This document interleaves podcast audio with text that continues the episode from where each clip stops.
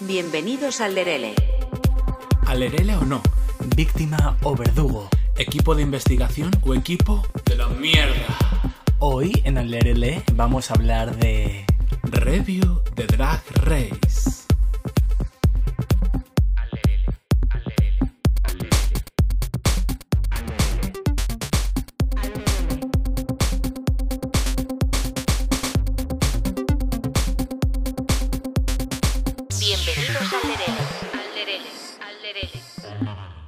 Bienvenidos una semana más al programa favorito de todo el mundo, por supuesto, y parte de- de- de- del extranjero, iba a decir, pero me refería al universo. Bueno, a ver, no has desencaminado porque, mira, voy a hacer aquí en directo esto aquí mismo. Voy a abrir nuestras métricas porque Sí, las últimas vez, la última vez que, la- que las abrí, eh, si sé ver esto, efectivamente nos resulta, o sea, atento, agárrate a la silla, nos ve gente desde Argentina, México, Perú, Estados Unidos, Alemania, Reino Unido, Suiza, Francia, Costa Rica, Chile, Italia, Uruguay, Colombia, Ecuador, Bélgica y Hong Kong. De donde no nos ven es de Alpedrete, ¿no? Bueno, a ver, no he dicho España porque obviamente tendría un poco de delito por nuestra parte. España obviamente es- se lleva nuestro porcentaje top. Pues un saludo a las 10 personas que nos ven de diferentes partes del mundo. Bueno, esta semana queríamos comentar, queríamos ser un poco menos intensos últimamente. Bueno, últimamente, desde que hemos abierto este chiringuito, no hacemos más que ser intensos. Últimamente venía comentando yo a mi amigo Mr. Danny Mellow que estoy un poco hasta las narices de ser intenso. Me apetece un poco desinhibirme y criticar un poco. Así que vamos a hacer una reseña de Drag Race y vamos a comentar a todas y cada una de las concursantes. Este año es un poco difícil porque tenemos eh, bastantes amigas eh, concursando y personas que conocemos. Entonces, bueno, de antemano decir que, bueno, esto es nuestra humilde opinión. Por supuesto, un respeto a absolutamente todas las concursantes y lo que vamos a decir, evidentemente, no está con ningún ánimo de ofender ni de querer eh, menospreciar el trabajo de nadie. No obstante, y el gran pero viene a continuación en la hora esta que viene ahora, ¿no? De podcast. A ver, yo creo que efectivamente nosotros, bueno, yo creo, yo creo que tampoco es que seamos unos ignorantes eh, del mundo drag, de la moda, del diseño, porque bueno, creo realmente que un poco dentro estamos. No somos aquí, eh, pues yo qué sé, no somos Oscar de la Renta ni de ni Andy Warhol, eso es verdad. Pero, hombre, todo el mundo tiene gusto, como los culos, peor o mejor, y todo el mundo, desgraciadamente, para mí, muchas veces, pues todo el mundo tiene una opinión. Nosotros, por supuesto, que la tenemos. He de decir que es domingo, son las 10 menos cuarto de la noche, y acabamos de ver el último episodio, y ya, obviamente, sabemos quién es la ganadora oficial, a la que, hombre, vamos a empezar, ¿no? Dándole nuestra enhorabuena, Sharon. Oh, Sharon. Que, a ver, em, comentamos esto primero y luego empezamos. ¿Quieres, o- que, ¿Quieres que dejemos el final, o sea, la final para la final? Venga, bueno, pues Sarón, cariño, enhorabuena. Luego ya. Te decimos todas las cuatro cosas que te tenemos que decir. No, yo la verdad es que eh, mm, me, me apetece también hablar de cosas que no tengo ni puta idea. Igual que todo el mundo habla de cosas que no tiene ni idea. Todo el mundo pues- lo hace. Pues bueno, pues si hoy hay algo que no tengo ni puta idea, pues oye, pues mira, yo también lo hago. ¿Qué pasa? Bueno, pues mira, vamos a comenzar por el principio. Esta segunda temporada de Drag Race llegó a la nuestra maravillosa plataforma A3 Player Premium Plus, la cual, oye, igual este podcast en formato serie, igual tiene lugar ahí, ¿no? Aquí, aquí lo dejo. Yo estoy escribiendo mi libro y la verdad es que tendría muy buena cabida para que me hiciesen una serie los Javis, porque es muy de su estilo. Los Javis yo creo que ahora mismo van a entrar en un bucle de proyectos un poco vertiginoso, pero nunca se sabe. Sí, sí. Se lo podemos pro- eh, proponer. Luego vamos a hacer un poco de, de spoiler de los proyectos de los Javis también al final, ¿no? Del podcast. Bueno, cositas, cositas que se rumorean. La cuestión es que bueno, esta segunda temporada se estrenó oficialmente el 27 de marzo de este año.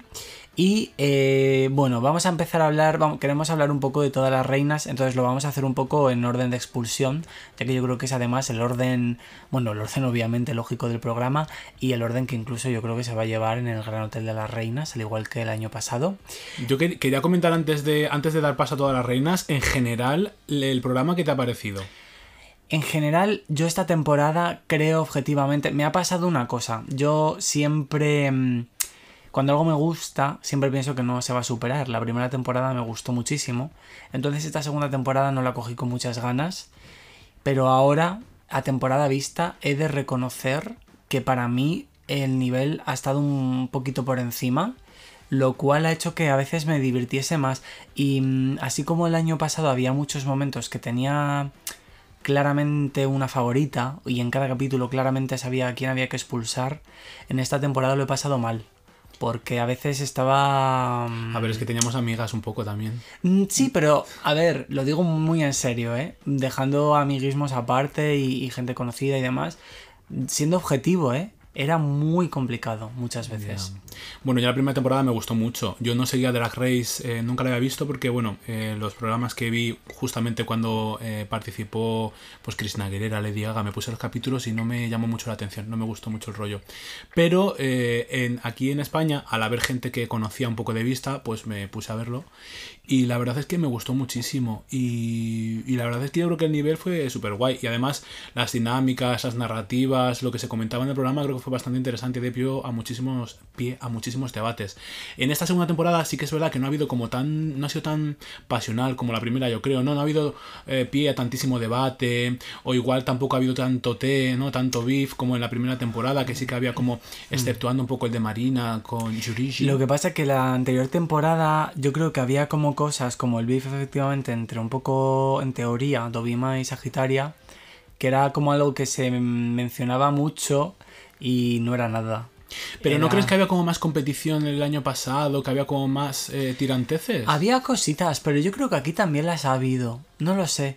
Para mí, el año pasado, a ver, también es verdad que mm, un poco un buen casting para mí de Drag Race es cuando obviamente son perfiles muy diferentes, porque también ahí es donde está la gracia de la, de la competición en sí. Pero esta temporada no es que hubiera eh, perfiles parecidos, ni mucho menos, pero sí que creo que muchos eran perfiles muy muy parecidos a nivel, a- en, nivel eh, y no de, no de la misma forma, quiero decirte, pero a lo mejor tenías a alguien que hacía unos looks impolutos, pero a lo mejor al lado había alguien que no hacía un look tan impoluto, pero eh, lo que era su personalidad es arrolladora, entonces a nivel drag, ¿no? Teniendo en cuenta que tenemos que escoger a la superestrella, pues sí que me parece que ambas destacaban un montón. Entonces sí que creo que era muy difícil hacer como una valoración. Tampoco quiero ser muy políticamente correcto y no voy a negar que ha habido lip syncs y ha habido momentos de esta temporada que ahora comentaremos que yo quería que se fuera X. A mí esta temporada lo que me ha ocurrido es que al principio empezaron como muy fuerte y luego ha sido como una especie de, de viaje un poco piloto, ¿no? O piloto automático y no ha sido tan emocionante como la primera, yo creo, ¿no? Pero es por el nivel, fíjate, yo creo. ¿Tú ¿eh? crees? Hmm. Yo creo que también es, es un poco, bueno, una vez ya pasó todo el bacalao de, de mis favoritas, incluso, pues bueno, la gente que conocía que estaba participando y tal y cual, luego ya lo viví como con muy poco... eh, la primera temporada era algo más pasional, yo creo, ¿no? Había muchas reivindicaciones ahí de repente, eh, cosas que había que criticar constantemente, había como, ¿no? Muchas, claro, las eh, eh, ser novato es lo que tiene, ¿no? Meterte ahí de repente sin saber muy bien qué visión le van a dar al programa. En este yo creo que vienen un poco con la lección más aprendida, creo, de la primera temporada y han sido un poco más cautelosos y cautelosas y cauteloses con todo lo que decían, pienso, ¿eh? Bueno, yo creo que sí, pero no. Creo que el formato de Drag Race eh, viene mm, muy influenciado, obviamente, por el formato original, el americano, el de RuPaul. Y hay muchas cosas que a mí me sobran mucho. Creo que le quitan un poco, le, restan cierto peso a nivel profesional al drag. eh, ciertos gags, ciertos comentarios y ciertas eh, rutinas que se repiten en cada episodio y que son propias del formato, pero que creo que por qué, ¿no? ¿Por qué no dejarlas atrás? eh, teniendo en cuenta que ahora en España se está empezando a hacer. Y creo que eso en esta segunda temporada se ha repetido igual que en la primera. Y sinceramente creo que... em, a ver, yo entiendo que todas las drags que están en el mundo drag, esto es una ventana maravillosa, una oportunidad increíble, además de una experiencia única.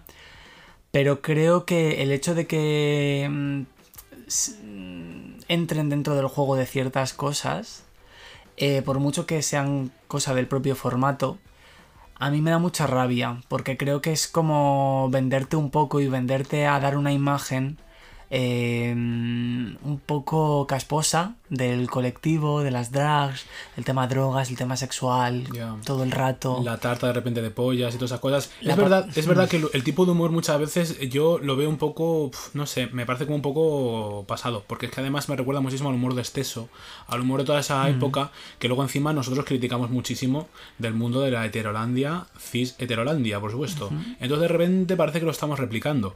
Entonces a mí no me gusta mucho, ¿no? Y luego el tema de las drogas, por supuesto, ya lo criticamos, ¿no? Eh, todo lo que hay de, de exposición y de normalización mm, eh, y apología de las drogas en esto no es normal, porque yo no me imagino, por ejemplo, en Masterchef, que el premio sea, como tú decías antes, una tarta de chochos o de pollas. Entonces, eh, me parece ya un poco, no sé. no Es que el problema es que el formato ha absorbido tanto esa forma de, de guionizar y de comunicar que está muy normalizado, pero si lo bajas un poco a- al plano, ¿no? A que es un programa, una especie de falso reality, ¿no? De competición. Em, y y lo, lo pones en la mesa el guion y lo comparas con otros programas iguales, ¿no? Al final Masterchef es lo mismo pero con cocina. Maestros de la costura parecido pero con costura. Entonces si lo bajas a ese plano dices, ¿por qué? ¿No? ¿Por qué esto? ¿Por qué exacto? ¿Por qué un año de, de gofres con forma de polla? A mí es que me lleva un Mm. poco a programas de Juan y Medio en el que sueltan un chascarrillo sexual y las señoras ya mayores se ríen. Sí, Me siento un poco así cuando veo ese tipo de humor. Y digo, eh, esto hace gracia. En plan, eh, se supone que nos tenemos que reír. Y es como que digo, mm, por eso muchas veces digo, es que este colectivo no me representa, ¿no? Porque yo de repente llega ese humor y digo, eh, ¿qué? Yo creo, fíjate, que eso eh, creo que es un lenguaje que es, obviamente, a ver, al final del programa eh, está, bueno, hay una representación enorme del colectivo, pero creo que es un lenguaje, un humor que para mí quiero pensar, o sea, no es una representación del colectivo, es un humor un poquito, pues, un poquito casposete y luego también una cosa que a mí me, me choca mucho y lo digo tal cual, em, en la pasada edición anterior, por ejemplo, teníamos a Killer Queen, que es un poco pues una banderada de los derechos, un poco incluso, ¿no? Hablando del, del cuerpo, del bullying, un poco el body positive, como que, ¿no? Engloba todo. En esta edición hemos tenido a Marina, bueno, hemos tenido como mucha representación, ¿no? De, de movimientos. Luego comentaremos la final porque había ciertas similitudes, ¿no? De Sí, roles. Sí, exacto. Y aun teniendo en casting personas como tan diversas y con una posición tan eh, en contra de- del acoso, del abuso, etc, etc, etc, mm, Luego tenemos a gente babeando porque entren cuatro tíos con un tanga Ya. para, para que en cada prueba, el pit crew.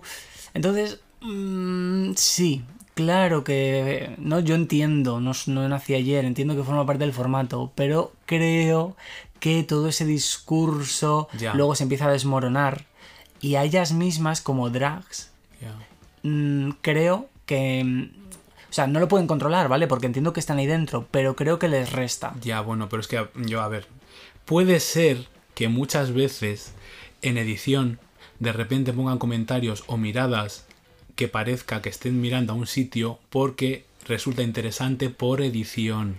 Yo no digo las miradas, pero hay eh, Comentarios. en cámara y esto que hacen det- detrás de fuera de cámara, que a no ser que les hayan metido como a Doña Rogelia la mano por detrás, eso se ha dicho. Y si se ha dicho, se ha dicho, no pasa nada, pero cariño, amiga, date cuenta. Sí. Bueno, hay una cosa que sí que. Yo creo que el programa ha mejorado un poquito en todo ese rollo, ¿no? Como es, por ejemplo, el, el, el Pit Crew, se dice, estos, esta Crew. panda de tíos buenorros. Bueno, ha habido como cierta inclusión de gente de otros tipos de corporalidades, no llevándolo, por supuesto, a nuestra realidad. A ver, ha habido un día, por ejemplo, un chico trans, un día, no sé cuántos capítulos ha habido, 10, un día un chico maquillado, O un beer, wow, ¿no? well, sí, pero a ver... Yo es que eso lo eh, quitaría, los modelos estos los quitaría, porque. Es no sé. innecesario, es totalmente innecesario. A mí además me pasa una cosa en Drag Race, que me gusta tanto que los capítulos se me hacen muy cortos. Creo que hay mucha pasarela que es normal, pero me falta mucho tiempo de antes. Y sin embargo, en ese tiempo de antes hay cinco minutos de cómo entran estos tíos en cada capítulo, hay cuatro planos de los paquetes y cuatro que, comentarios. claro, es que la marca de gallumbos también paga un poquito, entonces interesa. Entonces, ¿dónde le meten los gallumbos? Si no, en una tarta de gallumbos.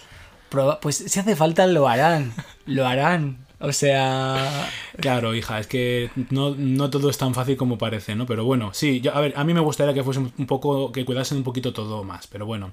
Vamos a hacer un repaso, una vez ya comentado un poco el problema general, a las reinas. Bueno, vamos a empezar por el principio, ese primer capítulo donde se, se desvela todo, entran por primera vez en el War Room, pi, pi, pi, pi, pi. Avanza el capítulo y ya, primera expulsada, Marisa Prisa. Marisa Prisa, yo creo que ha sido lo más. A ver, para empezar, en esta edición ha habido como más, eh, más reinas, ¿no? Eh, a ver, el paso de Marisa Prisa por esto ha sido mm, Muy fugaz. muy fugaz y lo que ha hecho, sinceramente, eh, ¿qué quieres que te diga? A ver, yo creo que cuando, bueno, a ver, entiendo que la mayoría de la gente, bueno, igual no, claro, yo también soy aquí, voy de lista.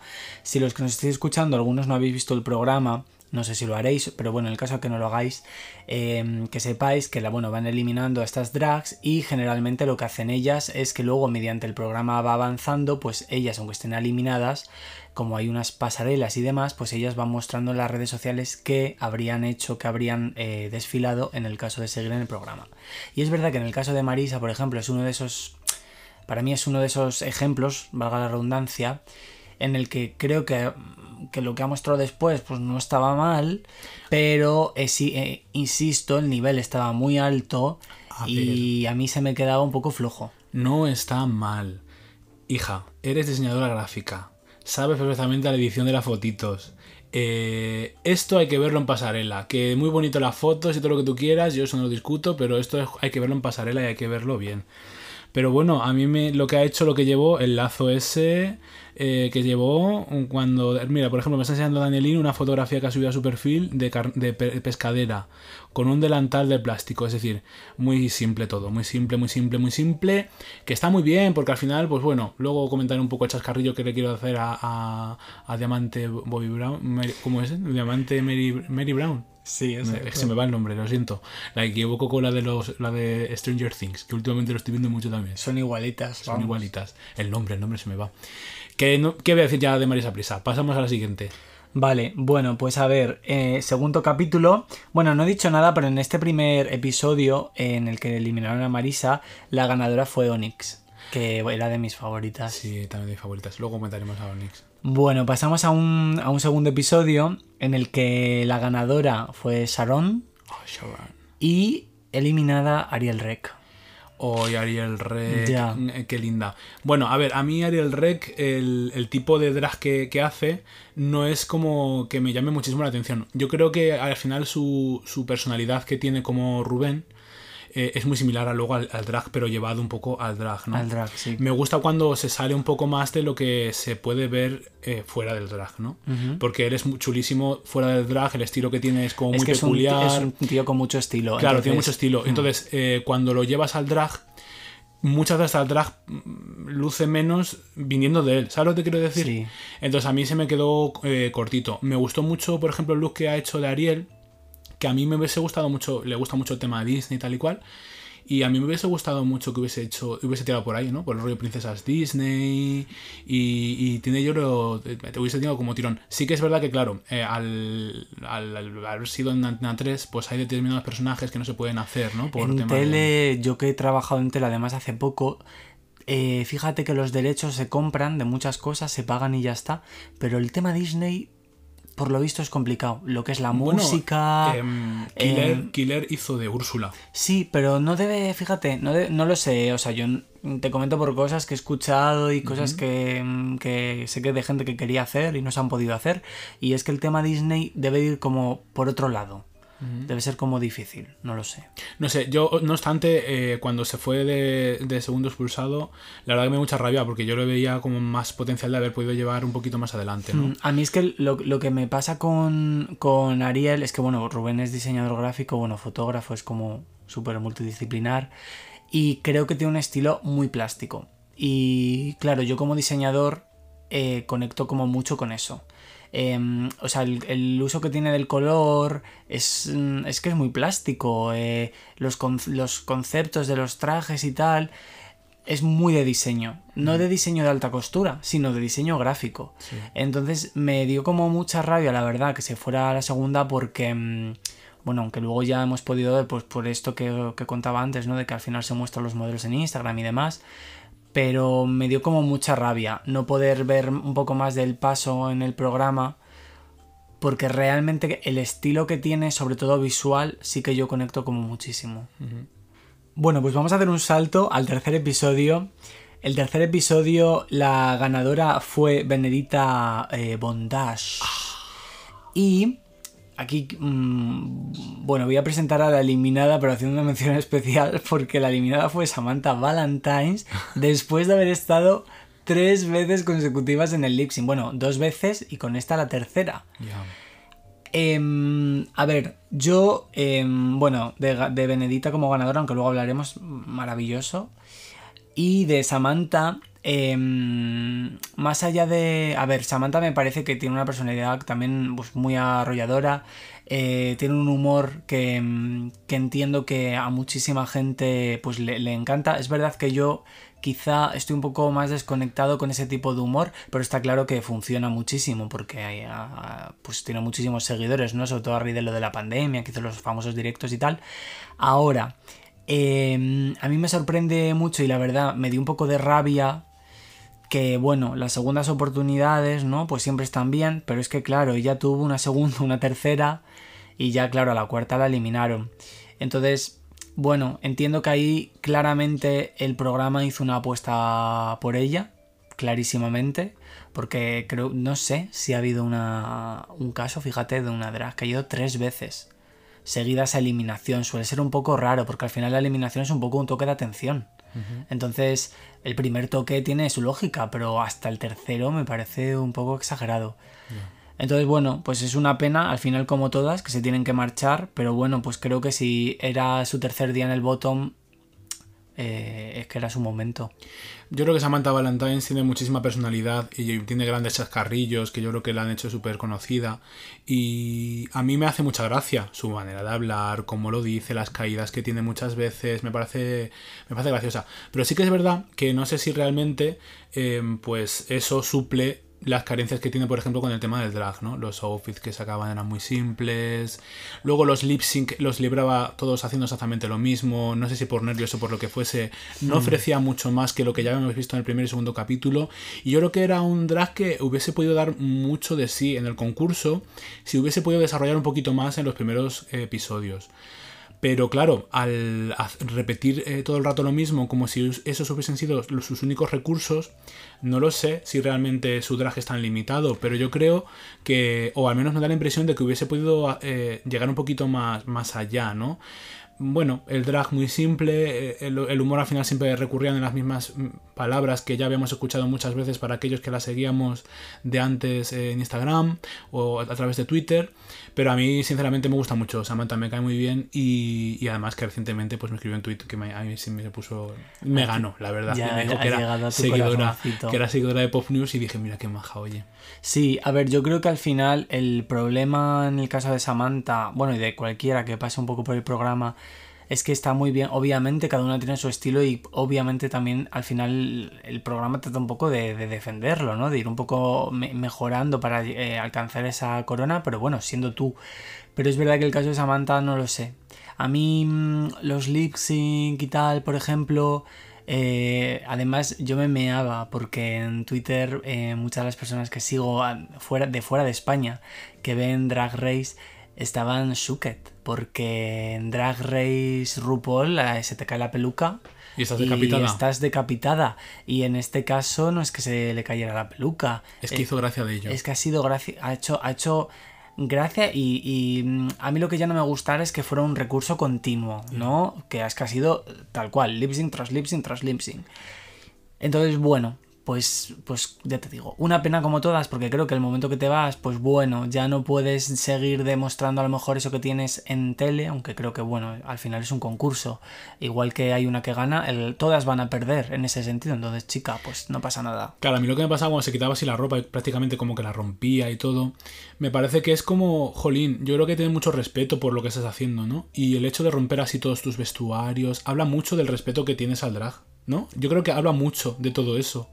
Y, de alguna manera, eh, eso es lo que a mí menos me gustó de, Samantha, ¿no? Eh, sea lo que fuera, eh, me da igual. Yo creo que hay cosas que no se pueden tratar como las trató en los lip sync.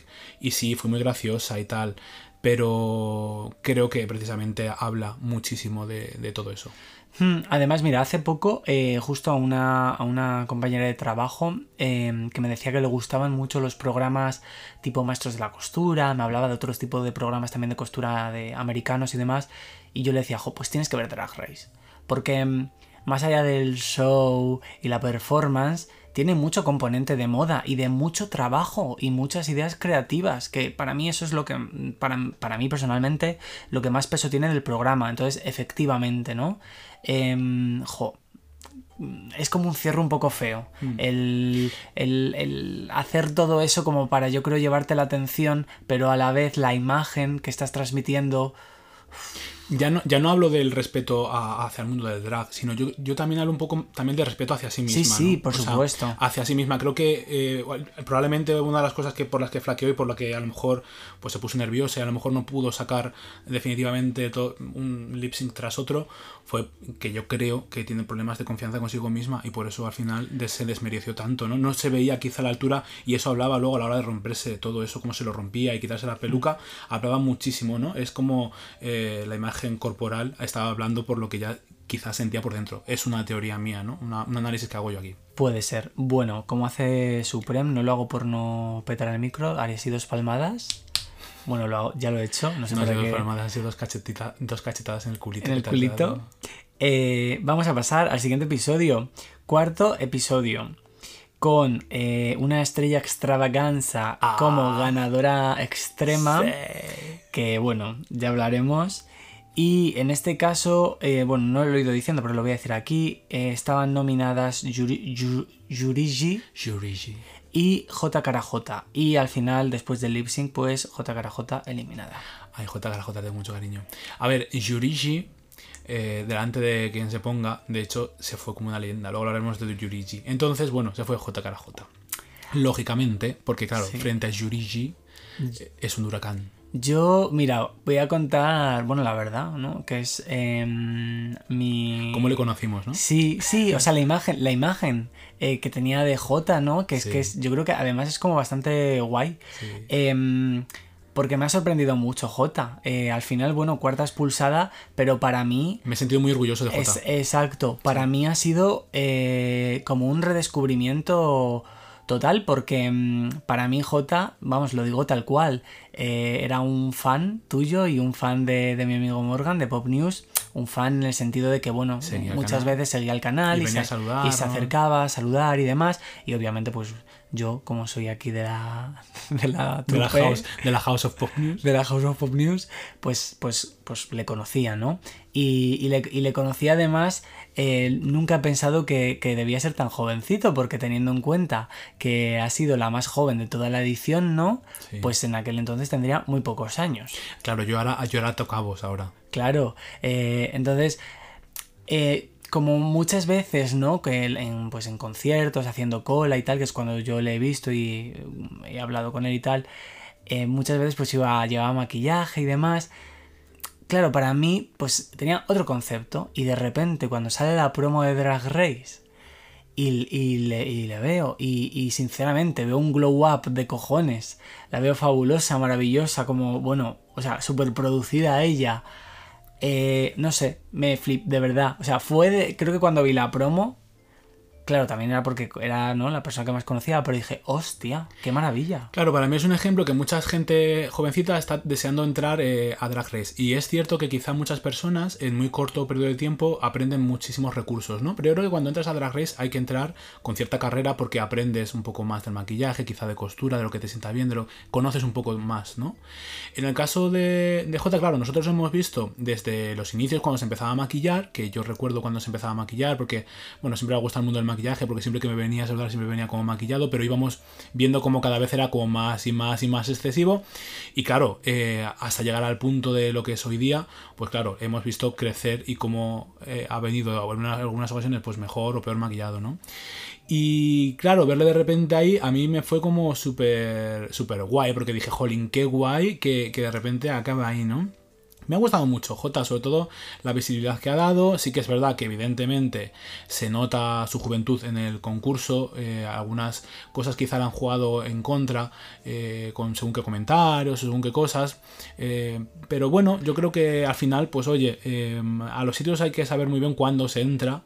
Y bueno, ha decidido hacerlo en este momento de su vida bueno, habrá que respetarlo, pero creo que si hubiese esperado un poquito más eh, y para tener algo más de recursos hubiese sido mejor. Yo fíjate que creo que, mm, a ver, lo pienso de todas, ¿eh? pero ahora mismo hablando de J, que bueno, pues ha entrado en esta edición, en este caso ha sido la cuarta, pero ya está, o sea, ella, yo creo que ella ya tiene un poco lo que tiene que tener, obviamente ya no como drag, yo creo que todos en la vida con los años pues vamos madurando y obviamente vamos evolucionando y creciendo un poco, ¿no? Según nuestras experiencias vitales. Entonces, pues como drag le pasará exactamente lo mismo.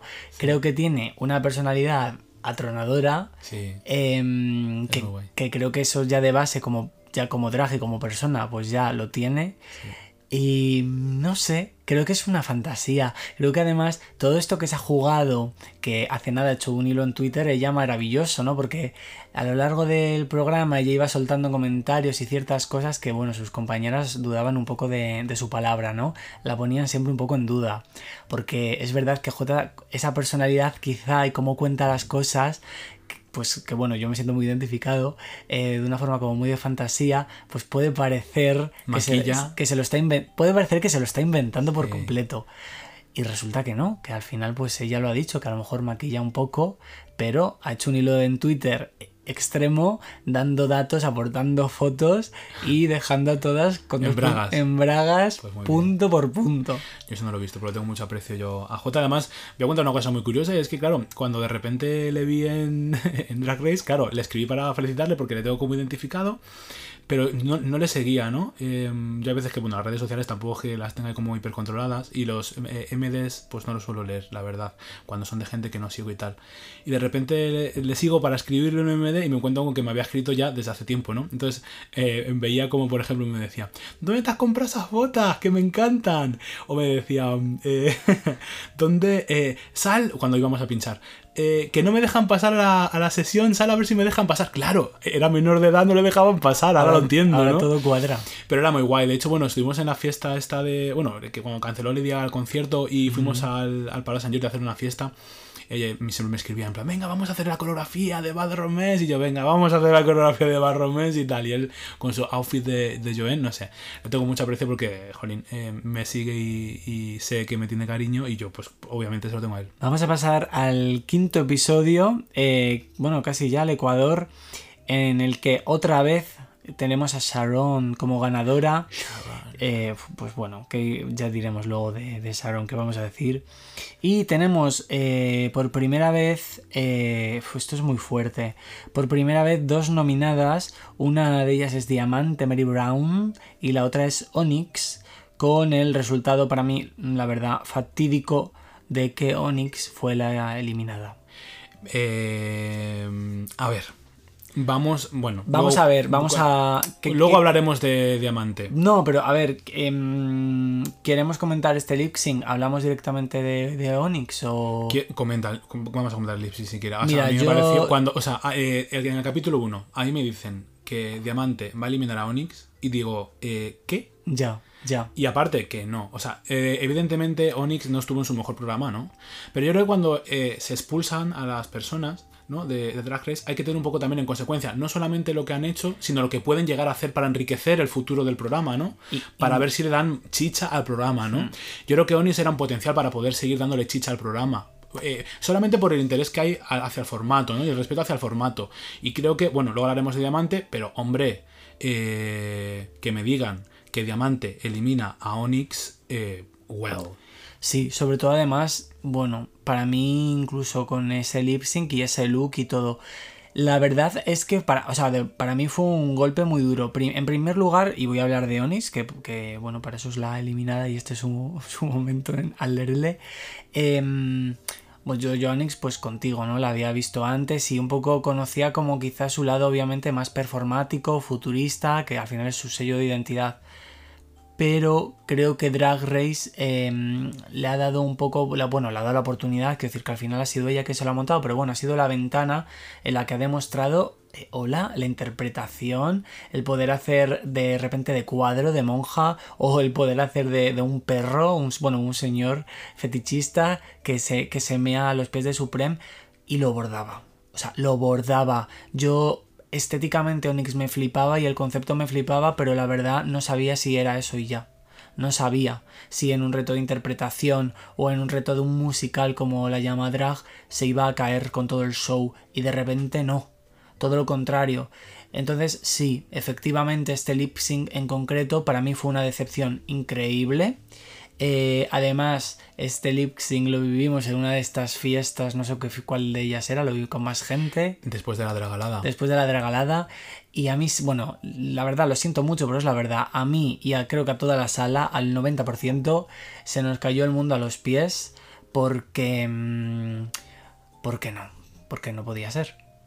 Ya, a ver, yo Onyx, eh, me gusta mucho Onyx porque, claro, eh, ya lo decía en el casting Onyx, que era como, era una manera diferente de hacer drag, porque muchas veces el drag no solamente es Carmen Farala, todas esas feminidades, esas beauty queen de repente, que parece que solamente es lo único que da visibilidad al mundo del drag. Y Onyx es- sabe, en otras ocasiones no, pero bueno, creo que sabe muy bien, eh, pues, encaminar el drag hacia un universo completamente diferente y muy atractivo, ¿no? Y, hace que tenga sentido, ¿no? Pero ¿qué ha pasado? Bueno, yo creo que Onyx eh, quemó cartuchos épicos al inicio de, de- de Drag Race y eso conlleva riesgos porque claro, mantener ese estatus del ángel o de luego la reina abeja eh, durante todo el programa es empezar muy fuerte y luego con qué sorprendes, ¿no? Eh, luego te llega, por ejemplo, en esta ocasión que de repente creo que era el triple el triple look o algo así, no recuerdo, bueno, no, el triple look no lo llegó a hacer. no lo llegó a hacer. Bueno, pues fue el que salía del huevo ese. De repente era como tres esterillas de, de, de catlón, que se lucía mogollón, que lo abría y de repente una peluca hasta mal peinada. Aquí realmente... ¿Qué le pasó? Aquí realmente lo que pinchó este episodio, el quinto episodio, fue el Snatch Game. En la Snatch Game, que fue horrible Y- todos. Mm, Bueno, a ver, a ver. A ver, el de Miguel Bosé estuvo eh, espectacular. El de Benedita Sharon. y Sharon. O sea, mira, yo cuando empezó este episodio y salió en la pantalla. En este episodio, bueno, ponía algo así, ¿no? En el Snatch Game, una de las participantes eh, hizo un homenaje a Verónica Forqué, esperamos no herir sensibilidades y demás. Yo ahí me puse muy tenso, muy, muy, muy tenso, porque dije, uff, A ver si va a faltar respeto, cómo lo hacen. Claro, ¿no? Me- vamos, me sentí tenso no por mí, sino por la drag, pensando, madre mía, que a lo mejor en su día, pues, oye, como a todos los personajes, al final se les trata un poco en, to- en tono un poco, pues, De humor, ¿no? de humor. Pero digo, uff, pobre, pobre, porque a lo mejor luego se le va a venir y esta persona no se lo esperaba. Y cuando vi cómo lo hizo Sharon, que además de ser igual la voz, la expresión, el... O sea, y con tanto cariño, con... Es que me pareció, de, ver- de verdad, ¿eh? De- eh, mira que a mí me encanta la comedia, me encantan las imitaciones, me encanta todo, y, y he visto muchas cosas y me pareció impoluto. Y ahora, ¿qué le pasó a Onyx? Pues que escogió un personaje histórico, igual que le pasó a Ugacio Crujiente cuando escogió la Mona Lisa. Ya, bueno.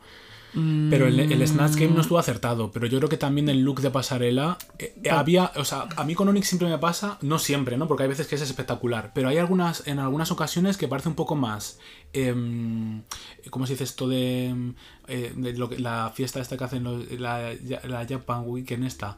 La Japan Weekend, sí. Los outfits esos que hacen los... Sí, más de un, un cosplay. un cosplay, o sea, hay veces que eh, se queda más como un cosplay que como drag, ¿no? Y en esta ocasión para mí se me quedaba como si fuese un cosplay, con una peluca, ya no es la Yo no peluca, lo- es que no estaba lo- mal peinada. Es que no lo visualizo, te lo juro. Yo este me acuerdo look. porque cuando lo vi salir dije, es que se va a ir, Dios mío. Pues yo, vamos, me creo que el principal, el click de, de que tanto ella como Diamante estuviesen nominadas fue el Snatch Game. No olvidemos que Diamante decidió hacer eh, algo que creo que es un error fatídico, que además, no sé si lo sabes, pero esto ha pasado en otras ediciones de RuPaul Drag Race cuando una concursante ha intentado imitar a RuPaul. Y curiosamente, eh, siempre ha salido horrible. En el caso de Diamante creo que ha tenido una suerte increíble que ella no lo sabe, que es que RuPaul no fuera que RuPaul no estuviera en RuPaul Drag Race, porque RuPaul tampoco es tan amable como es Supreme y igual pues no le hubiera hecho ni puñetera gracia. Ya. Eh, entonces, bueno, creo que por lo que es el Snatch Game, las dos efectivamente tenían que estar ahí, pero uff, luego, claro, tú ves el look, ves esa competición cara a cara y dices, bueno, A ver, a mí me dio rabia porque lo de Onyx fue una tarde malafortunada. Se sabe que en un futuro hubiese podido enriquecer muchísimo el programa y echar a Onyx, cargarte a Onyx para a la semana siguiente lo que fue, echar a Diamante, porque efectivamente Diamante, bueno, ahora os decimos, ¿quién se fue a la siguiente? Sí, exacto. Pues bueno, vamos a pasar al sexto episodio. En este sexto episodio fue Sethlas la eh, ganadora del reto y estuvieron nominadas Estrella y eh, Diamante. Con la al final resultó que la eliminada fue Diamante.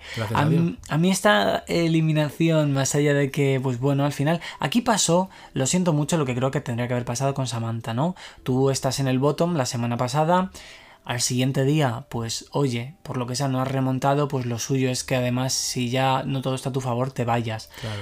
Pero vuelve a pasar. em, hablo egoístamente, pensando en mis gustos y en mis preferencias. No digo que, que mi criterio sea la verdad absoluta, pero me pasó igual que con Samantha, que es que me dio rabia en el caso de Samantha, pues porque ya llevaba dos lip sync, se cargó a Marisa, se cargó también a Ariel, y hombre, a mí Ariel me hubiera gustado verla más, y en el caso de Diamante, pues igual, me dio mucha rabia porque yo quería seguir viendo a Onyx, entonces Las grandes odiadas fue Samantha y Diamante. a mí, hablo de mí, ¿eh? que me dio. No, tampoco odiada, a ver, no es, no es para eso, pero sí que me dio rabia, porque claro, yo quería ver más de Onyx en este caso y dije. Hostia, en plan, es que a lo mejor si esta señora se hubiera ido antes, pues a lo mejor Onyx hoy no hubiera estado nominada. Yo no entiendo cómo Diamante llegó donde llegó. Sinceramente te lo digo porque desde minuto uno los outfits eran de poquísima calidad. Y, y hay como una crítica que es constantemente de... em, es que el drag, fíjate, se lo tienen que hacer todas ellas. Está, yo no entiendo todo esto, ¿vale? El programa Antena 3 eh, o A3 Media en este caso eh, da muy pocos recursos probablemente a, las drags. em, se lo tienen que financiar absolutamente todo ellas. Es, es completamente injusto, pero como digo siempre, el mundo es injusto y entonces nosotros tenemos que hacer lo que hay. Yo juzgo los outfits, que es lo que hay, y se acabó, ¿no? Entonces, jugando los outfits, a mí me parecían que otras compañeras suyas, pues evidentemente le pegaban una soberana paliza. Su fuerte, pues quizá eh, la manera de bailar, eh, tal. Pero eso no es suficiente para mí, es un poco lo de Samantha, ¿no? A- a mí- No sé si es suficiente para eh, ver esos outfits de licra sin más y dejarlos pasar cargándote a Onyx. Es a, que... a mí, sinceramente, o sea, lo que me ha pasado con Diamante es, eh, bueno, es lo que, bueno, antes comentaba de otras, ¿no? Que, a ver, esto al final, por supuesto que hay una cuestión de gustos, es innegable como todo en esta vida. Las cosas, si te gustan, las compras, los productos, y si no, no los compras. Y, y al final, el, el drag que tú estás vendiendo, el personaje que estás vendiendo, pues obviamente es un producto, ¿no? Por eso estás vendiendo tickets para tu show. Entonces, en el caso de Diamante, sinceramente, en los retos de interpretación, no, no le vi. Eh, luego hubo looks como el de Pedro Almodóvar, que siendo un look de dos piezas, creo que de los más básicos de toda la filmografía, y, una de las piezas es una máscara. Una máscara em, de primor, de, de ma- de maquillaje. Bueno, de la, la máscara de Almodóvar no, la máscara de Almodóvar es una No. máscara de látex. La que llevó él, digo. Sí, era una máscara de papel. Entonces, bueno, quiero decir que he visto como muchas cositas que tal. Y creo efectivamente, como dices, que no es una cuestión, está dar- la, la dark Indignada. encendida. Creo que no es una cuestión también efectivamente de dinero, porque sinceramente... Sin dinero se pueden hacer cosas muy em, chulas. A mí, o sea, por ejemplo, Estrella Extravaganza, sus looks no son eh, Dobby Manurmi llevando un Mugler oficial. Bueno, a ver. y aún así, Que a Domimia se lo, dieron- se lo dejaron. bueno, pero, pero aún así, quiero decir, eh, tiene cosas, conceptos, la conceptualización y un poco el... No se trata de dinero, se trata de tener un buen acabado, un buen trabajo fino. Yo entiendo que al final también eh, las drags, obviamente, eh, además no porque no puedan, sino también porque es una cuestión de tiempo, tienen mucha gente que les ayuda, ¿no? Efectivamente, tienen como una house para poder llevar todo a la realidad. Pero pues oye, lo siento mucho, a lo mejor pues hay que, yo creo que hay que juntarse con gente que, bueno, pues que en este caso, en el caso de los outfits, pues tenga un acabado fino, que no luzca a fiesta porque... Porque coño, esa es la diferencia. Quiero decirte, un traje de fiesta pues yo lo puedo comprar y me lo puedo poner en mi casa. Yo lo que quiero ver en Drag Race es algo que yo de verdad diga, hostia, claro. ¿qué nivel? Claro, es que vamos a ver, e-, es, un poco también lo que decíamos, ¿no? Eh, cuando muchas veces esas drags se meten, por ejemplo, a Drag Race o a cualquier otro programa de televisión, lleva implícito muchas cosas, como son las críticas, evidentemente, porque además es un, un concurso en el cual se compite. Entonces, si no estás preparado psicológicamente, no se recomienda que alguien eh, participe. Al igual, si no puedes afrontar los gastos, por ejemplo, de meterte en Drag Race por cómo se está llevando el programa, yo creo que tampoco es aconsejable meterse, Mira, ¿no? Hay drags, también te digo, eh, que yo, cosas que yo sé, que me han contado de las propias drags, del presupuesto que tenían. Y tampoco hace falta tener un presupuesto extremo para poder hacer cosas de puta madre. Eh, lo digo aquí, quiero decir, porque lo ha dicho Ariel Rec, hay un montón de cosas que ha encontrado, que si en humana, que si ha reciclado y tal. Y tú ves el, el acabado final y el traje, el, el, look que no se pudo ver de la pasarela de Pedro Almodóvar haciendo de Penélope Cruz. Era de humana mm, todo. Era, era, todo que si del humana, que si del vintage y tal. Y tú ves el look y yo es que, bueno, es que además veo a Penélope Cruz. O sea, que no tienen que ver. Lo siento mucho. Siempre, esto es como todos en la vida general, siempre hay una excusa, mm. pero hay veces que lo mirar porque... Para mí lo bueno de estos concursantes, Marisa Prisa, Diamante o Samantha, el mensaje que dejan es que, cariños, podéis hacerlo. Si ellas han estado, ¿por qué vosotras no? Adelante si queréis. Bueno, totalmente. Bueno, no nos vamos a enrollar más con esto. Em, vamos a, a pasar ahora ya al séptimo episodio un episodio en el que la ganadora otra vez fue Sharon. Sharon. Oh, bueno, hubo un doble, hubo una doble ganadora. Fue Sharon, o esto está mal, yo ya no me acuerdo. Eh, Sharon y Estrella Extravaganza. Em, y en el bottom tuvimos a Marina y a Drag Setlas. Eh, bueno, esto además fue un momento épico. Eh, fue la noche de las Rafaelas Carras y fue un momento en el que yo creo que estaban bastante tensitas eh, después de la pasarela y hubo un poco un enfrentamiento entre, entre Yurigi y, y Drag yo creo que el ambiente estaba tenso ya porque se acercaban un poco a la final. Sí. Bueno, a ver, yo creo que hicieron una cosa que es un poco fea también luego en los comentarios, pero bueno, em, pues eh, evaluar como compañera el drag eh, en general de tus compañeras como que no está muy bonito. Lógicamente, pues Yurigi salió a defender lo que era lo suyo, ¿no? Hay una cosa que me gustó mucho y que a mí personalmente me, ha enseñado Yurigi, ¿no? Que es una respuesta icónica en este capítulo que dijo, eh, ¿por qué eh, es que no te veo camaleónica en tu drag, ¿no? Y Yurigi eh, contestó, no es, eh, como es, no es falta de versatilidad, es coherencia, cariño. Y es verdad, estamos últimamente encabezonados en que todo el mundo tiene que ser versátil, 360, no sé qué. Pero si tú, tu imagen la tienes clara, es tu tipo de drag y tal, ¿por qué tienes que ser versátil? Eh, sé que suena macarrónico porque yo eh, en la anterior temporada Carmen Farala la vi hasta en el cielo de la boca precisamente porque siempre hacía lo mismo, ¿no? Pero creo que Yurigi, pese a tener una estética muy clara, como es el caso de Benedita, por ejemplo, creo que también servía momentos muy guays llevados por otros sitios. Aunque Carmen Farala yo creo que no lo hizo, pero bueno. Yo lo siento muchísimo, pero creo que hay que bajar un poco las cosas a la tierra y creo que efectivamente a lo mejor eh, el momento de, de, lo que pasó atrás y tal no está muy acertado ahora. Creo que el problema, lo que generó ese momento, es que bueno, en Drag Race siempre cuando se acerca a la final está este momento un poquito así incómodo que preguntan a las finalistas cuál en su opinión debería abandonar el, programa, ¿no? Mm.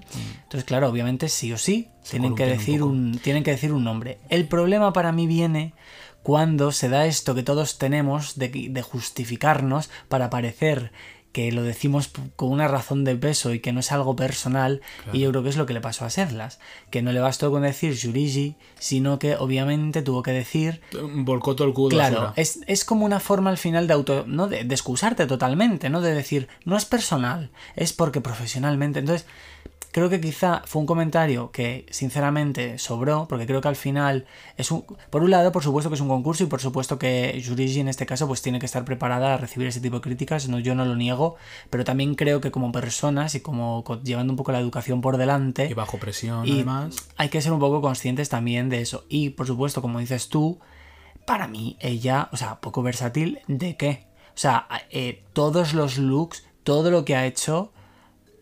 Es que, es que, es que, es que bueno, ahora hablaremos de, de- de lo que le ha De de, de dónde, de dónde está ahora ella, pero vamos, ¿Y quién se fue aquí? Se- eh, Setlas. se fue Sedlas. Claro, porque es que su look de la Rafaela, pues la verdad que fue un poco coñazo, ¿no? Sí, a ver, es verdad que a mí me fastidió un montón. Sharon tampoco estaba muy acertada con su show. Este. No, a mí Sharon en este look me hizo muchísima gracia porque para mí la peluca era demasiado corta y estaba como bronceada. Yo se no le sé veía si su pelo. Se le veía su propio pelo. yo la veía como una alemana borracha Sí. eh, después de un mes de vacaciones en Las Palmas porque mm, No lucía, ¿no? no, no lucía, pero aún así salió como haciéndose el coño trizas, bailando como, bueno, como hacía Rafaela, ¿no? Sí. Que se dislocaba todo y me pareció bueno. Probablemente fue el más flojo que ha hecho Sharon, ¿no? Sí, sí, totalmente.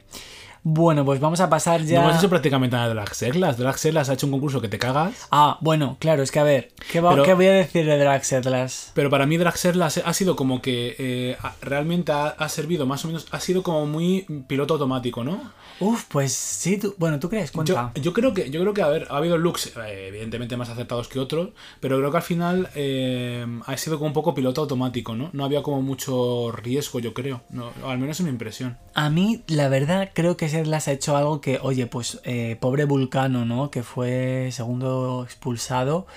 em, no tiene culpa de nada el pobre. Pero creo que es verdad que teniendo en cuenta que Setlas entraba un poco en el programa, pues al final no, para un poco también en representación del drag canario. Y creo que eh, yo a Setlas, obviamente creo que la mayoría le conocíamos, al menos yo le conocía por obviamente todo este escándalo que tuvo, la, la polémica y demás. Y ha sido como un. Ha sido increíble. En plan, Sí. me ha parecido arrollador también de personalidad, muy encantador, Sí, la sí. verdad. Em, que creo que también, oye, al final esto no deja de ser un poco reality. Yo creo que eso también mm, hay que tener, hay que valorarlo. Y, y como drag, eh, yo me he reído mucho. Ha hecho cosas muy guays. Sí, ha hecho cosas muy guays Setlas. Pero bueno, yo creo que se fue justamente en el momento en el que se debía ir, ¿no? Es como que me quedé, digo, bueno, pues sí, ahí. Sí, a ver, la verdad es que luego, bueno, eso lo diré ahora como, como mm, cierre final, pero bueno, sí, yo creo que al, al final ya han, han ido como las cosas un poco más rodadas Sí. y tampoco, bueno, tampoco descuadraban mucho. Eh, bueno, pues pasamos ya al, al octavo episodio. Uf, este episodio para mí durísimo. Un episodio con Marina como ganadora por primera vez y eh, como nominadas a Benedita Bondage y a Jurigi. Mira. Em, Esto fue, este capítulo fue épico por el lip sync de Benedita y Yurigi. Eso fue espectacular. O sea, esto sí que hubiese sido una doble Shantae, como Dios manda, porque las dos fueron unos- unas, unas auténticas diosas. Y por supuesto, Yurigi eh, brillando, se fue como una auténtica ganadora, se fue Yurigi, obviamente. Eh, Súper injusto, porque ya digo, eh, se merecía una doble, una doble Shantae. Y para mí, eh, una doble Shantae es, una doble no. Sí, sí, un doble Shantae. O se, se- se- no, que se ella queden las dos. se merecía un doble Shantae. Shantae, te Sí, quedas, ¿no? Shantae te quedas. Shantae, you stay, vale. Eh, y Marina debió haber sido siempre antes que Yurigi, porque para mí Yurigi tuvo muchísimo, muchísimo calado para mí, personal, eh, no sé, me gusta mucho. Yurigi, ¿qué voy a decir? No soy objetivo. Ya, eso te iba a decir. Que bueno, a ver, estamos aquí. Estamos andando un poco en, ter- Yurigi, en el estoy, terreno. estoy a, está a un paso de conocerla ya. En el terreno personal. La tengo aquí ya. Bueno, Esta a- está ganado, esta, esta batalla está ganada. A mí, eh, para entrar así ya mm, diciendo, bueno, con la verdad, mi verdad por delante, obviamente me hubiera gustado mucho más que, que se hubiera... eh, Es que es un poco fuerte decir esto porque, porque en este caso Marina era ganadora, pero es verdad que en ese top 4 me hubiera gustado mucho más ver a Yuri G porque creo que el, el paso por el programa eh, ha sido mucho más en contra de lo que decían sus compañeras. Ha sido eh, épica. Ha sido épica y mucho más versátil. Ha sido un perfil que al principio, yo la verdad, sin conocerla de nada, eh, y no lo digo en plan mal, eh, pero me pareció una cara bonita porque es, es guapísima y es preciosa. Y de repente, ¡boom! Eh, bueno, aparte de que obviamente Amore. cómo no va a cantar porque es mezzosoprano dramática, pero aparte de eso, es que la actuación, la comedia, los looks impolutos, Es el acting, eh, mira, efectivamente es indiscutible, esto lo ha dicho toda España, que esto tendría que haber sido un doble Santei. Hicieron un lip sync que todo el, y tal cual, lo siento mucho, todo el mal sabor de boca que ya a mí se me quedó con los tres primeros lip sync que me parecieron muy ordinarios. Este lip sync es tan elegante, Es, es bestial. tan bonito, tan. Es que de verdad. Las dos amigas, qué bonito, qué bonito. Pero tengo una espina clavada porque además creo que a Yurigi no se la ha valorado por parte del jurado como, como debe ser. Yo creo que en ningún momento han tenido una valoración eh, elogiándolo como, como se merece, habiendo dado grandes, grandísimos momentos para el programa. Ya no solamente en pasarela, sino en actuación. Y encima también eh, con ese beef maravilloso con Marina, los pedos, el, el no te hablo por cerda y por, y por falsa. Bueno. Eso fue épico. O sea, decidme, eh, eso fue, es historia, vamos. Yo creo. Aquí voy a, abrir- voy a abrir dos melones. Dos Uno. melones. Yo no me puedo creer que este enfrentamiento venga por unos pedos. Yo creo que aquí hay cosas a lo mejor un poco más serias y que a lo mejor... Dani, no, no- no me tires de la lengua porque sabemos lo que hay detrás. Bueno, no, pero es verdad. A ver, quien se crea que puede haber ese enfrentamiento, que además luego pues ha visto que en redes es- el enfrentamiento sigue ahí. Quien se crea que es por cuatro pedos, pues, pues que sea muy feliz con su historia a la cabeza. Aquí está claro que hay algo detrás y está claro que yo creo que porque una de ellas tiene mucha elegancia, no lo ha dicho. Porque si lo hubiera dicho, se venía abajo el show de la otra. Yo solamente voy a decir que muchas veces la gente que va como de... mm, me callo, me callo. no digas nada, estoy me ca- sudando. Me callo. Porque veo por dónde van los tiros. Me callo. Y luego, otra cosa que quiero decir también, esto, esto, eh, no, ahora sin coña, esto es mi percepción, esto no es porque tengamos información. Esto es un programa, yo he trabajado en programas, he trabajado en televisión, siempre, no hay nada al azar. El batistorio, yo lo descubrí. Yo lo descubrí, siempre hay un guion. Y siempre hay cosas que están preparadas. No quiero decir y con la esto edición, y la edición a posterior. y para siempre hay un editor y siempre hay un director del show que y dirige. una mezzosoprano dramática. Y siempre hay una mezzosoprano dramática que es la víctima. Entonces, no quiero decir nada más. Pero hay que tener en- hay que disfrutar de Drag Race. Pero esto deja, no deja de ser un producto de la tele. Igual que Cuéntame, esto también tiene un poquito de guion y un poquito de cosas preparadas. Y, es, y se- a ver, es evidente, Sí, ¿no? Yo creo. Ya está. Ya lo he dicho todo. Ya lo he dicho todo, Jorge Javier. No me preguntes más. Bueno, a ver. Pasamos al noveno eh, episodio. Uf, aquí ya, pues ya, las finalistas. Eh, en este episodio, pues quedan Sharon, Benedita, Estrella y Marina. Y bueno, eh, gana. el capítulo final ya, ¿no? Sí, gana Benedicta. eh, ya había tenido su segunda victoria. Que bueno, es que Benedicta. Es que bueno. Benedita, bueno, ahora hablamos, ¿no? Pero Ahora bueno, el- el- yo creo que el, el momento de mayor satisfacción de toda la gala, eh, bueno, fue maravilloso ver entrar a todas las reinas y tal, pero el mayor de, o sea, para mí la mayor satisfacción es ver a Marina en la cuarta, dejándola con ese sabor en la boca. Pero Es espera, te estás es- adelantando. ¿Qué pasó? No es la final. No, ya. todavía no. Ah, ¿cuál es? Este es el episodio en el que. Ah, al la doble final- Exacto. Al- aquí es donde ya se huele esa guionización de la que hablo. Em, quedan como fina- bueno, finalistas, no miento, como nominadas Estrella y Marina. Ajá. Y después de un lip sync que, bueno, no estuvo mal, pero sinceramente, em, Muy lo flojo, siento no mucho. mal, no, fue muy queda flojo. muy evidente lo que pasó teniendo el, el lip sync maravilloso del capítulo anterior. Pero en este caso, ¡uh! ¡Sorpresa! Doble Santei. Y pues se quedan las cuatro como finalistas de esta segunda edición. Todo por dar chicha a la final, porque realmente eso tenía que haber ido, para mí, Marina de cabeza, pese a su show que hizo de maestra de yoga. eh, que parecía la fuente del pueblo, doblándose, venga piruletas, no sé qué, eso no hay ni por dónde cogerlo. Por lo tanto, Marina debió haberse ido, pero rápidamente. Estrella siendo la tercera y justa reinona de la final, ¿no? Bueno, pues nos dieron esta sorpresa. Em, luego tuvimos el Meet de. Uy, Meet the Queens iba a decir. Si el Meet the Queens es el primer episodio.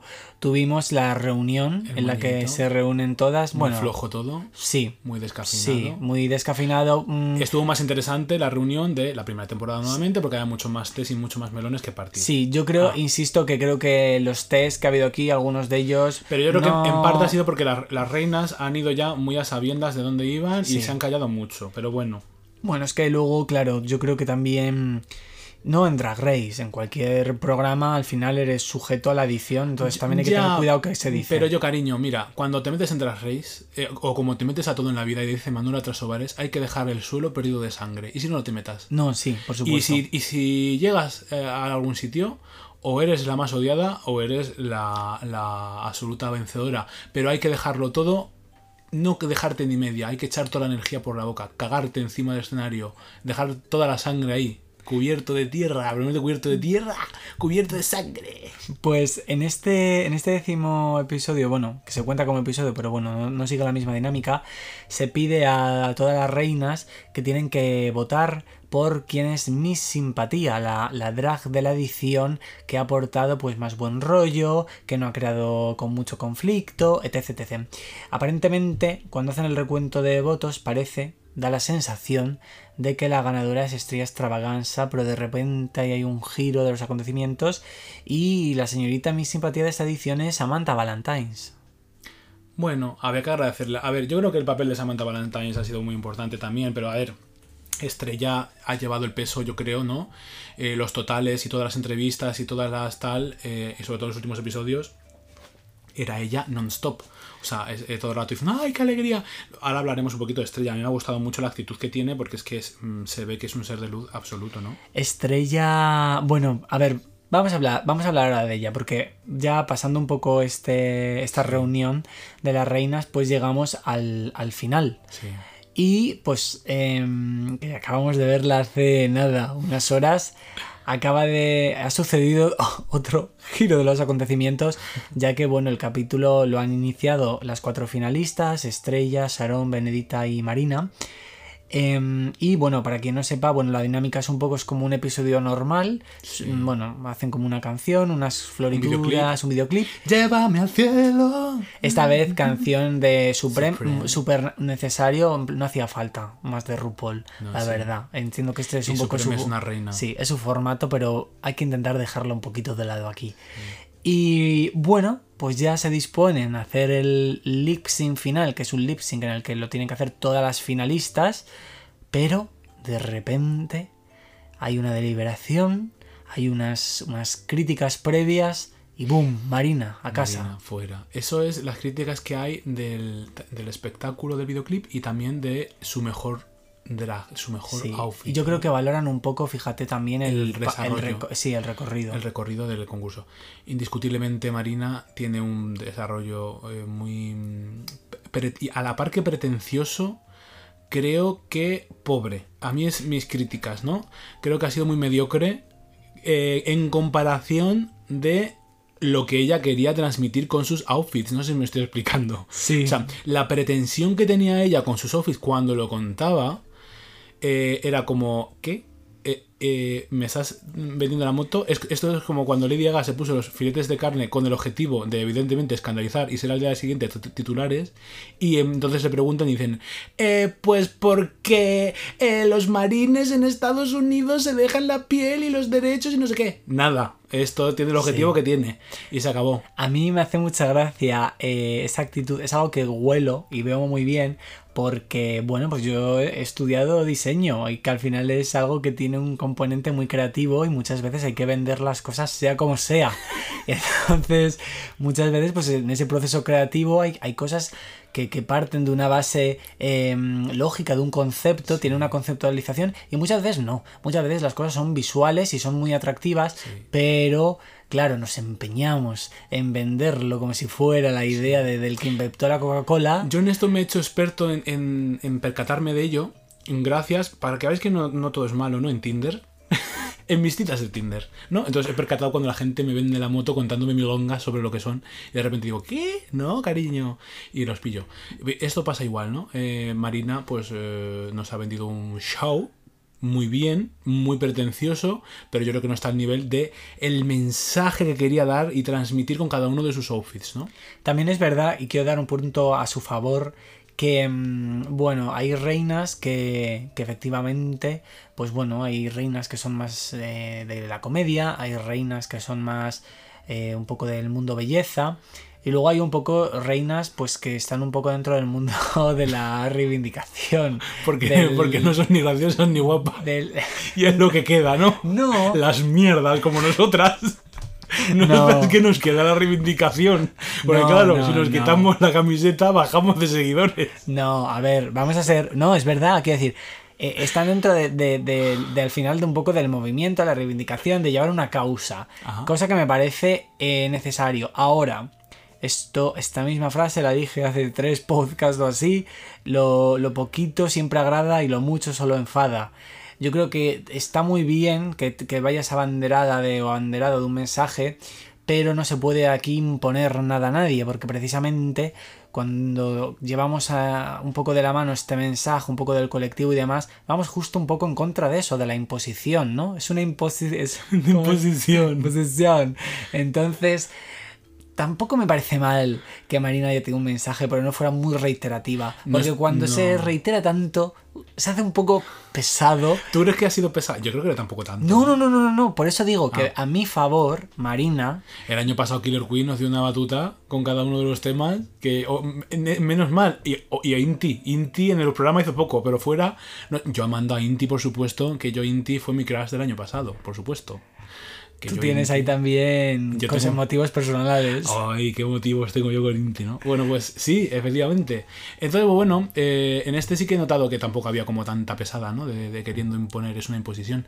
Pero, mm, eh, no sé, a mí Marina eh, es como que se quedaba como pretenciosa. ¿Qué más quieres que te diga? Bueno, la cuestión es que lo que le han hecho es una putada como una casa, porque, claro, el creerte ya final. Bueno, creerte no, que narices. Creerte ya ganadora, pero que ya eres finalista. Que además, en estos montajes que hacen, aunque bueno, todo eso es muy falso porque lo han grabado 800 veces, pero bueno, ella va diciendo: Yo me veo ganadora, yo me veo ganadora. Y de repente. Su cara. Hay ese plot twist. Que parece un Glory Hall. Ella detrás del Glory Hall esperando el tanto Glory Hall este, en este concurso y no ha habido... Ahora hacemos nosotros broma de Glory Hall. ¿Qué te parece criticándolo? A ver, yo no lo había Mira, visto así. lo que me parece muy fuerte es que se haya disfrazado de Glory Hall y nadie en ese concurso haya hecho una broma al respecto y lo haya tenido que hacer yo. Ya, ya está hombre, bien. porque realmente eso demuestra que efectivamente Ojalá- hay mucho guion ahí. Ojalá la esta, la de ¿cómo se llama esta? La Ana Lokin le hubiese dicho, cariño, me ha encantado tu outfit de Glory Hole, pero no es lo suficientemente acertado para pasar a la final. ha sido, ha sido- Bueno, Ana Lokin, espera, inciso. El look de Ana Lokin. La verdadera de estrella, final, la verdadera estrella este año ha sido eh, Ana Lokin, ¿eh? Me ese- ha ganado. Ese pelo tipo Mars Ataglos, cabeza conos. Bueno, bueno, bueno, bueno. No me gustaba mucho a mí Ana Lokin en la primera temporada, en esta temporada me ha ganado totalmente. A mí, Ana Lokin, de verdad, eh, me tiene un. Ay, me, lo iba a decir como una palabra inglesa, la iba a españolizar. Bueno, bueno, un, un- se me asemeja tanto a Conchi Naranja, pero versión televisiva producida. Conchi Naranja, para aquellos que no sepan, es una hiperfan de Fangoria. Una señora que, eh, bueno, de, de mediana edad, bueno, un poco mayores que bastante más mayores que nosotros, ¿no? No sé, bueno, está muy mal decir la edad, pero en torno a unos 50 años de repente, que es, es una una señora. que- fantasía. Que, es una señora que no se pierde una, tiene una energía eh, que ya la quisiera yo y va siempre como Sí. a la última, en plan con su look de la movida todavía, y es como un poco disco sally, ¿no? Maravillosa. Sí, que las vibes, ¿sabes? O sea, Ana Lokin está como siempre sonriendo y siempre está como jazz, jazz, no sé qué. Y no sé, Me recuerda un poco a. ¿no? Me, me, me resulta familiar. La tercera finalista, pues no lo sé cómo quedarían. Yo, va- ah, una vez han quedado estas tres, ¿cuál crees que merecía o cuáles eran tus favoritas de toda, todo en general? Vale, a ver, yo he estado muy en mi zona de confort, la verdad, y era muy difícil eh, que yo acabara descontento esta temporada, porque la verdad, teniendo en cuenta que estaba en Estrella, que uf, es que, a ver, Estrella, bueno, ahora diré, pero bueno, era muy difícil. A mí, por ganadora moral, por ganadora marcando la diferencia, porque me ha parecido eh, increíble Estrella Extravaganza. Ahora, la verdad, ¿eh? Sharon para mí, o sea, Sharon podía haber entrado ya, haberle hecho así con la corona a Farala y haber entrado el primer día con la corona y con el cetro. Porque es que Sharon... mm, es que no necesitaba estar aquí. Pero tú ya eran de tus favoritas que desde al principio tú me decías, yo, a mí Sharon es de mis Sí, favoritas. ah, pero, pero, pero es que ahora viendo el programa me doy cuenta y habiendo investigado más y viendo su background que ella ya tiene la corona y el, el cetro eh, que está muy bien y claro entiendo que esto es una experiencia maravillosa y o sea pero de verdad para mí ya entraba con una corona y no la de Drag Race es que creo de verdad que ya la tiene puesta y luego Benedita que yo también la conocía un poco de pues bueno, de verla un poco y tal, me ha parecido eh, muy guay. Y las tres, lo que más me ha gustado, que no se valora, yo creo, o sí, pero bueno, no se habla de ello, tres personas maravillosas, con un compañerismo, ha- un buen gustado. Mm. rollo, increíble. Mira, el año pasado, fíjate que eh, lo que decíamos al principio de los roles, que hay tres roles como muy similares al año pasado, que es eh, la perfección, un poco la normatividad hecha persona, un poco, ¿no? Eh, que es eh, como el, el bien hacer, el tal, el todo perfecto, que es como Sharon, un poco Carmen Farala. La putilla, que es un poco Sagitaria Benedita, ¿no? Y el rol de defensora un poco, o minorías y tal, Killer Queen, eh, Estrella Extravaganza. Salvando mucho las distancias porque el año pasado ninguna de las tres me apetecía que ganase y este año cualquiera de las tres me hubiese gustado que hubiese ganado. Ha sido como completamente diferente del año pasado, ¿no? Yo el año pasado a mí Carmen Farala, la verdad es que me hizo un concurso, bueno, ya hablamos de ello eh, una vez, no me voy a repetir, pero hizo un concurso que es que era todo el rato lo mismo y tal, ¿no? Y Sharon sí que es cierto que nos ha ido... eh, de alguna manera se ha ido un poco de su zona de confort. Sí que es cierto que ha recurrido mucho a lo que ella sabe que sabe hacer bien, Pero es que, ¿qué hace mal? O sea, la pobre chiquilla... De que- Rafaela que Carrà. nos va... por lo visto. Pero porque ella, ella justo nos sorprendió de no hacer de Rafaela. Ella no era Rafaela, ella era la alemana que baila Rafaela. Ah, entiendo. Bueno, pues no sé, a mí una de mis favoritas era eh, Sharon, eh, también Benedita, pero sí que es verdad que para mí Benedita era un poco más el rol de la normatividad y por eso no me gustaba tanto que hubiese ganado y en cambio yo hubiese optado por Estrella.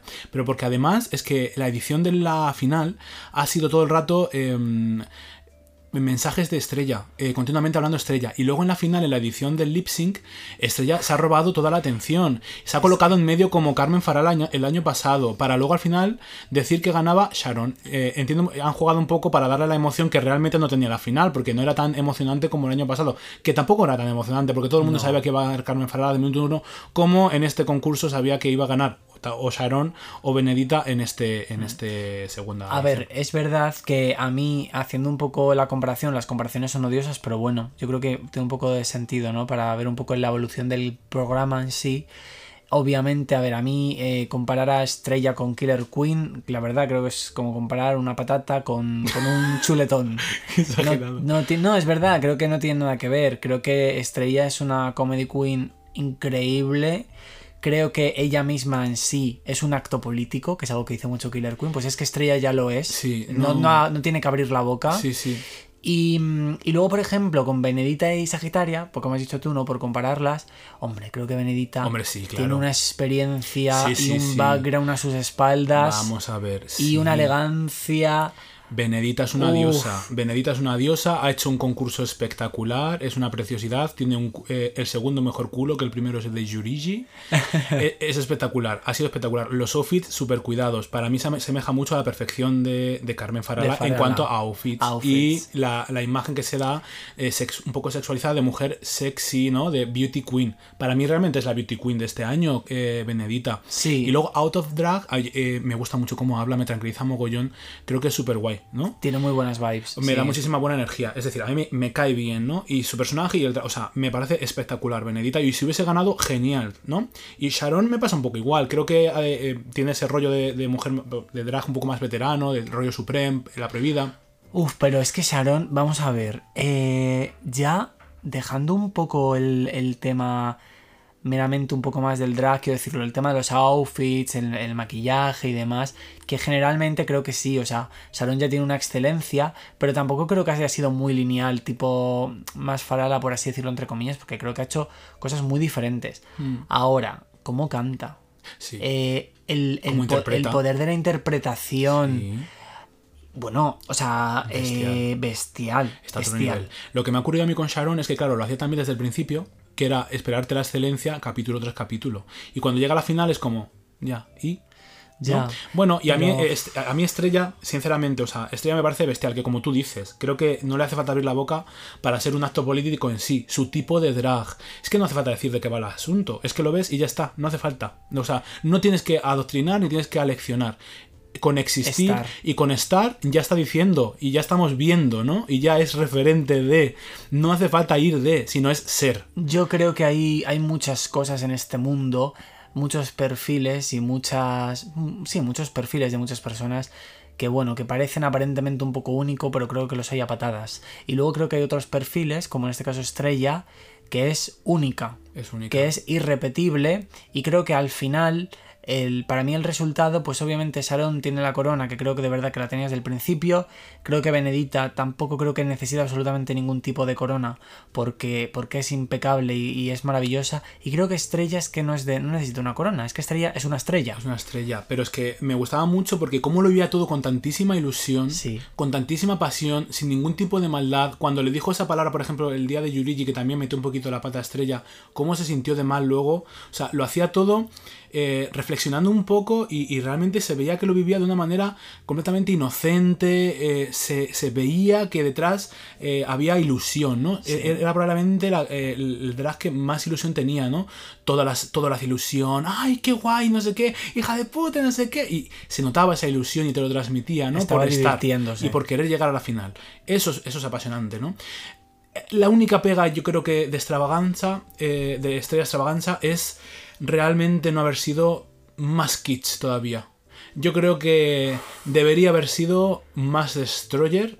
Yo hubiese ido un poquito más allá, al punto de, la incomo- de incomodar a los Javis y a Anna Loken, haber incomodado. Y yo creo que ese punto, yo creo que debería haberlo mostrado. Yo creo que ha tenido cosas eh, maravillosas. O sea, creo que en el momento en el que para el Meet the Queen se viste de planta carnívora como si fuera un teleñeco. En el momento en el que desfila como Marilyn Monroe. Cuando se come la cebolla. Es que cuando eso fue... se come la cebolla. Es que, vamos a ver. em, igual te hace una, un roast con una comedia maravillosa. Que igual te hace de señora costumbrista española en el programa Patricia. Que igual te desfigura a Marilyn Monroe y, a- y la adapta a ella. Y es espléndida. a la nueva feminidad. Que, que- que es lo que te digo, que se viste de planta carnívora. A ver, vamos a ver. eh, realmente, en el look de entrada, se supone que es, es tu primera aparición. Insisto, se vistió de planta carnívora. Entonces, pf, es que eh, es muy trash ya de por sí. Mm, no sé, de verdad que. Y- y, a ver, obviamente yo no he hecho nada en falta porque ha llegado a la final. Y, y de hecho, el, loop- el, el lip sync final se lo ha robado por completo. Eh, cómo ha interpretado eh, Ni tú ni nadie. Sí, Cómo, o sea, cómo lo ha teatralizado. sí. A mí el lip sync me pasa una cosa y es lo siguiente. Em, el lip sync al final es hacer lip sync, ¿no? Luego es verdad que yo creo que a raíz de tantos episodios en Estados Unidos, pues que si me tiro para atrás, me abro la cabeza, me abro de piernas, pitití. Pero creo que la, la finalidad para mí es, si se hace el lip sync de María Carey, de Mariah, pues yo quiero ver a Mariah. Si se hace el lip sync de Madonna, me gustaría ver a Madonna. Obviamente esto es muy difícil porque, porque en ese caso están vestidas y tal. Ahora, creo que si tienes que aportar algo que de verdad aporte, no te quites la peluca, haz como estrella, empieza a sacar objetos y montate un show, una performance, porque eso me parece que es es que es, no sé, o sea, insuperable. No sé si a todo el mundo le ha pasado, pero a mí lo que me pasó es que yo creo que de las tres, el peor outfit era el de estrella, ¿no? El, quizá el más, el más sencillo, ¿no? Las otras eran como alta costura. Y durante el lip sync vi cómo se empequeñecían las otras dos. Sí. Es lo que viví. eh, Fue como, frente a esto, Estrella se está creciendo y las otras están empequeñeciendo. Llegando al punto que las otras dos, que supuestamente la que más carreras llevaban y, la- y las más wow, empezaron ya a interactuar entre ellas porque estaban diciendo, eh, esta señora está robando el show y la están mirando solamente a ella. Y se empezaron a morrear las dos Sí. y eh, a coger la sal que la otra tiraba porque estaba siendo el centro de atención. Eh, Ahora, entiendo que la ganadora al final es un repaso de todo la no tiene que ver con el lip sync. A ver, el lip sync es como la cerecita en el pastel. Pero es verdad que, vamos a ver, eh, es que lo que has dicho tú, se lo ha robado. Y se lo ha robado porque ha sido una tía muy lista. Porque para empezar, es el último lip sync. Quiero decirte, well, aprovecha la oportunidad, ¿no?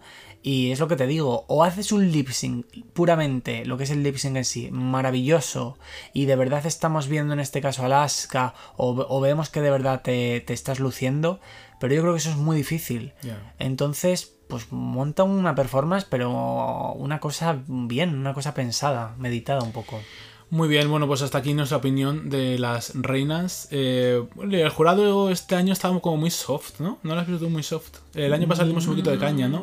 A mí los Javis yo inmediatamente tienen que quitarlos eh, porque además van a grabar su show con, con Madonna, su, su, su- su esto con Madonna. Eso dicen. Eso dicen, que van a, que van a hacer la, película de Madonna, la serie, yo no sé qué coño van a hacer. Y el año que viene a lo mejor no están, porque estarán haciendo este proyecto. Eh, Edu Casanova, se llama Edu Casanova, ¿no? Eduardo Casanova Eduardo ha Casanova. sido de los jurados. ¡Wow! Wow. ¿Y sabes quién me encantaría? Que qué cliché. Pero creo que en la primera temporada estuvo y fue muy guay. Alaska. Alaska. Sí. Alaska dio opinión, Sí, de verdad. Sí. Y no sé qué coño hace. ¿Quién ha ido? La, la, la Eva H, no. ¿Quién era la que fue? Anabel Alonso. Anabel Alonso y toda esta gente está para que las invitan. Hombre, yo creo que tienen que ir rellenando. Esto es como la pobre Ruth Lorenzo, ya lo dijimos, que estaba la pobre como un pulpo en un garaje viendo esos sketches macarrónicos que la pobrecilla, vamos, estaba yo creo un tris de darle un soponcio. Shocked. Eh, Supreme espectacular. Y bueno, pues un poco. Ha estado bien. Eh, sí que es cierto que quizás ha desinflado un poco de, mitad hacia adelante, ¿no? Pero bueno, eh, a mí me ha gustado. Lo he disfrutado. A mí esta temporada, ahora viéndolo a toro pasado, me ha gustado mucho. Estoy súper contento de las tres finalistas. Y de verdad que, bueno, a todas obviamente, pero bueno, a las finalistas se dan cuenta que han llegado hasta ahí. Eh, les deseo todas las oportunidades del mundo y lo mejor porque creo que, que era muy merecido. Bueno, ya se acabó. Esto está al coño ya de hablar de Drag Race y de todo. Perdona, Bueno, si tú eres Supreme cortándome, ¿yo qué soy? Javier Ambrosi. no, espero que Ana Looking por lo menos. Eh, no, eh, por- espero, espero. ¿no? Bueno, pues eh, eh, no va a haber secciones porque, bueno, esto es un, un capítulo especial y, y hemos, hemos intentado no ser como muy intensos, pero al final es que tendemos un poco la intensidad, ¿no? A, a- tampoco tanto, ¿no? O- ha sido Yo distendido, ¿no? estoy muy contento con este podcast. No quiero, hacer, no quiero hacer reprimendas sexys, yo. ya. Está, no, está, está mal, o sea, está como son un poco así que lo diga, no, pero estoy contento porque realmente creo que lo que acabáis de escuchar es lo que llevamos eh, comentando cada capítulo que veíamos, hemos visto prácticamente el 80% de la temporada juntos y es, es tal cual, Sí. tal cual lo hemos ido comentando, es lo que aquí os estamos contando. ¿Qué memoria tenemos, verdad? Bueno. eh, Tenemos criterio ¿Tenemos criterio? y tenemos yo creo un poco una base. Yo estoy muy contento porque es que he hecho un podcast maravilloso, la verdad. es broma, es broma. Que esperemos que os guste este tipo de podcast, diferente a lo que solemos hacer, eh, un poco más extendido, comentando temas de actualidad. Y que comentéis, por supuesto, qué os ha parecido a vosotros Drag Race. Bueno, esto se puede comentar en algún sitio, por Instagram, por, supuesto, Instagram, por Twitter. Habrá un post, por favor. Sé que muchos de vosotros sabemos que obviamente ya nos estáis siguiendo en las redes y nos dais vuestra réplica, pero queremos más, porque queremos saber qué os parece todo este circo, os gusta, os no, nos gusta. La semana que viene, Dani, está, estamos a punto de entrar ya en el verano. La gente se va de vacaciones. ¿Podríamos hablar del trabajo? ¿Es momento de hablar del trabajo? Bueno, en este caso diré una cosa, si vamos a hablar del trabajo, yo tengo que empezar a construir un speech porque yo tengo muchas cosas que decir y he venido aquí a que ruede, bueno, he venido aquí He venido aquí a este espacio Ha venido aquí a hablar de su libro. a hablar de mi libro y a que rueden cabezas. Ya está, no Yo seré mera, mera espectadora. No, no, eso Yo, tampoco. de comentarista, comentaré. Eso tampoco, pero es verdad que a lo mejor pues podemos empezar al pedrete, con Alpedrete, y, ahí- y voy a dejar al pedrete con más población que Móstoles. Se viene un capítulo intenso. Así que estoy distendido. El que viene os vais a cagar. Muchas gracias una semana más por vernos lindísimos. Despídete tú que yo me quiero cerrar con mi voz sexy, por supuesto. Bueno chicos, seguidnos en nuestras redes, arroba allerele, Instagram, también hay Twitter, pero como no tenemos community manager, por ahora, hasta que nos sigáis y tengamos dinero para pagarle, no estamos muy activos, pero en Instagram sí. Y por favor, queremos estrenar una sección que se llama La Isa Vomita, que además vendrá acompañada de una introducción maravillosa que estoy seguro que os va a encantar escuchar. Tenéis que enviarnos notitas de voz contando vuestras miserias, las de vuestra familia, vuestros vecinos. Al Instagram, que se pueden enviar notas de voz aunque sea de un minuto. Y esto es todo, venga, haz la marrana. Cariños, una semana más deciros que os sigo queriendo cada día más y más y más. Tanto que en algún momento voy a explotar. Esta tía tiene más amantes que la temporada de Drag Race concursantes. Es verdad que cada temporada tengo algún amante. Esto me lo tengo que mirar.